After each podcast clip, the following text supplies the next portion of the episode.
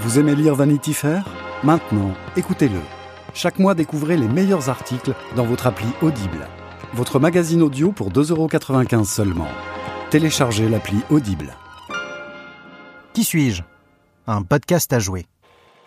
Les montagnes de la cordillère des Andes se dessinent à l'horizon, encadrées par les vitres couvertes de poussière du train qui relie Lima, capitale du Pérou, à La Paz, Bolivie, la métropole la plus haute du monde. À chaque virage, le wagon penche dangereusement au-dessus du vide dans un concert de grincements stridents, ce qui n'inquiète pas les voyageurs, figés dans une torpeur nonchalante. À l'approche de Cusco, fief des empereurs incas, l'air s'emplit d'une odeur de soufre et de mort. En cette année 1951, la ville vient de subir de plein fouet un puissant tremblement de terre qui a fait d'innombrables dégâts.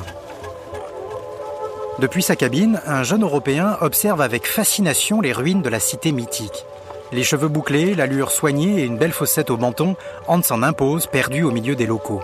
Le nez contre la vitre, il ne quitte pas une miette du triste spectacle qui défile sous ses yeux écarquillés. Arrêt en. Dans les rues de la ville dévastée, le jeune homme croise un ado en fuite qui jette des regards inquiets autour de lui, un tableau de la Vierge Marie sous le bras. Hans pressent la bonne affaire. La toile baroque vient-elle d'une église pillée? Il s'en moque, lui qui vole depuis sa plus tendre enfance contre une poignée de dollars, il rachète l'objet d'art. Le jeune franco-suisse reprend le train tout sourire. Voilà un parfait cadeau qu'il compte offrir à son père à la fin du voyage.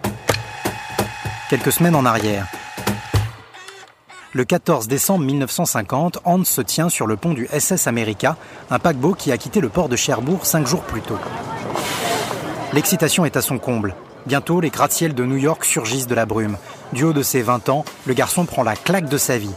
Errant dans les avenues de Manhattan, le voilà plongé dans les films américains qu'il admire depuis qu'il délaisse les bancs de la Sorbonne au profit des fauteuils douillets des ciné-clubs du quartier latin. À peine le temps de faire le plein d'images, Hans poursuit son voyage. Après la Jamaïque, le Panama, le Pérou et la Bolivie, direction Rio de Janeiro en bus. La traversée du continent est interminable.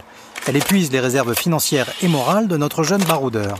Sur la plage de Copacabana, Hans survit en se nourrissant exclusivement de bananes.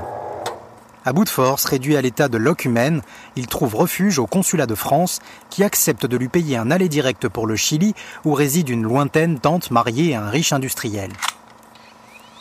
Là, il se refait une santé et travaille pour se payer le billet retour jusqu'à la France. Cinq mois ont passé depuis qu'il a quitté Cherbourg. Cinq mois durant lesquels Hans aura emmagasiné avec voracité une foule d'images qui nourriront toute son œuvre à venir. Retour en Europe. Guerre d'Indochine oblige, Hans profite de sa double nationalité pour franchir la frontière suisse et échapper à la boucherie. Manque de bol, chez les Helvètes aussi. On ne se soustrait pas si facilement au service militaire obligatoire de 5 mois. Comme des milliers d'autres, Hans tente le tout pour le tout, il mime la folie et se mure dans le silence.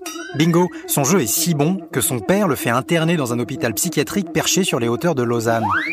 Un expert ausculte le jeune homme et le verdict tombe, forte névrose avec tendance obsessionnelle. L'internement durera plusieurs semaines et une nouvelle fois, Hans sortira de cette épreuve épuisé psychiquement. Mais notre garçon a de la ressource. Sa mère lui dégote un emploi sur le plus gros chantier suisse de l'époque, la construction d'un barrage au fin fond d'une vallée alpine.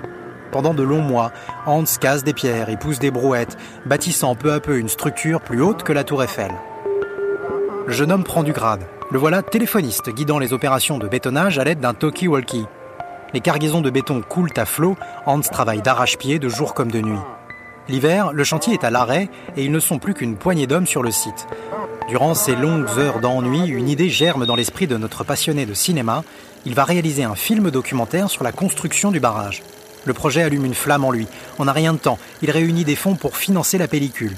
Au printemps 1954, Hans tourne Opération Béton, son tout premier court métrage. Un témoignage épique de ce combat entre les hommes et la montagne. Hans vend les images à la compagnie du barrage pour une jolie somme, ce qui lui permet de quitter son emploi de téléphoniste. Le pari est gagné le cinéma sera son gagne-pain.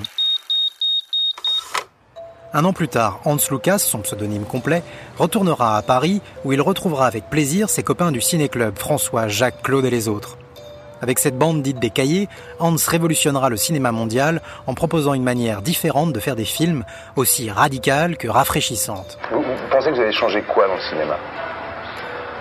Rien. Oh, vous pouvez pas dire des trucs pareils.